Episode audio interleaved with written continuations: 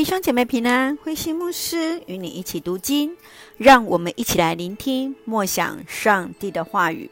以西结书二十九到三十章，审判埃及。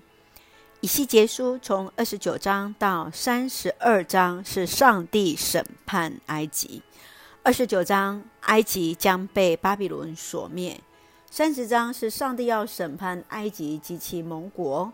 三十一章是叙述到埃及和亚述的辉煌和灭亡，三十二章则是为埃及所做的哀歌。在二十九章，我们看到这是对埃及的第一篇预言。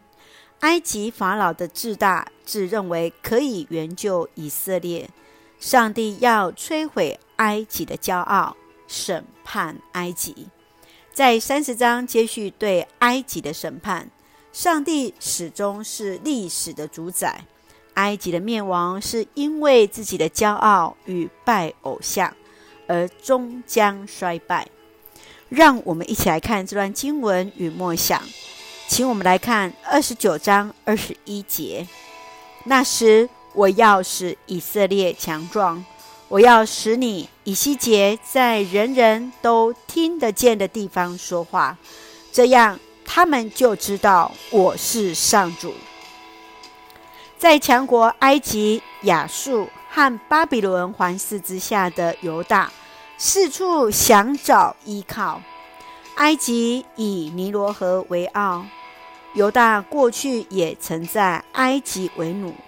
然而，上帝惩罚要临到埃及。亲爱的弟兄姐妹，从以色列的经历当中。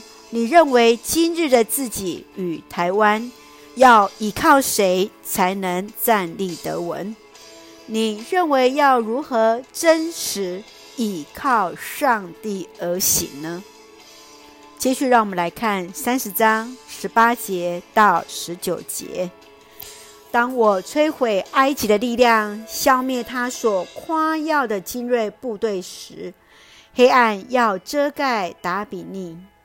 密云要笼罩埃及，埃及各城镇的居民都将成为俘虏。我这样惩罚埃及，他们就知道我是上主。文明古国埃及有着自傲的传统，上帝借着先知以西结宣告，灾难将临到埃及，他将兴起巴比伦来惩罚埃及。摧毁偶像和假神，百姓也将成为俘虏。亲爱的弟兄姐妹，世上没有永恒的强国，若违背上帝的律，终将毁灭。你从这段经文所领受的是什么呢？国之强盛的根基究竟是在哪里呢？愿上帝来帮助我们，来借着这段经文。让我们再一次在此刻思考，我们的国家、我们的台湾、我们自己所要站立的根基是在什么样的位置之上？让我们一起用以西结书三十章二十六节作为我们的金句。我要把埃及人放逐到全世界，那时他们就知道我是上主。愿主来恩待赐福他的话语。让我们一起用这段经文一起来祷告。亲爱的天父上帝，感谢上帝深爱着我们，带领我们新的一天有主同行。你是我们的牧者，我们是你的羊群，受你的保护与引领。